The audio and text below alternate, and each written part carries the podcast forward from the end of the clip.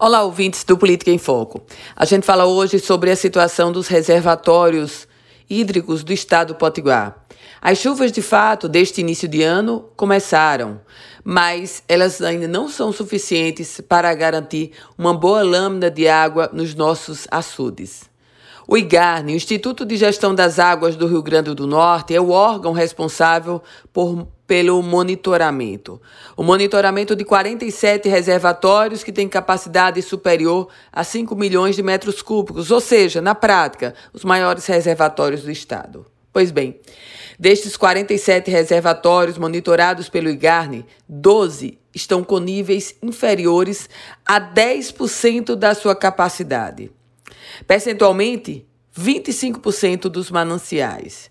Já os secos somam 6 em porcent... 6. Se a gente for falar de percentual, 12% dos reservatórios.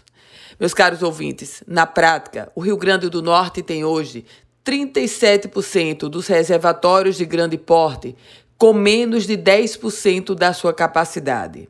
Isso é um dado dramático, porque mostra que as chuvas ainda não foram suficientes e o estado potiguar continua com mais de 130, para ser precisa, 133 municípios em estado de emergência.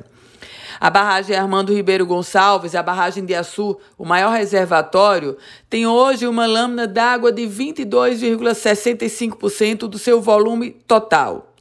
A barragem de Santa Cruz do Apodi é o segundo maior reservatório, tem um pouco menos, apenas 18,52% da sua capacidade. Eu volto com outras informações aqui no Política em Foco com Ana Ruth Dantas.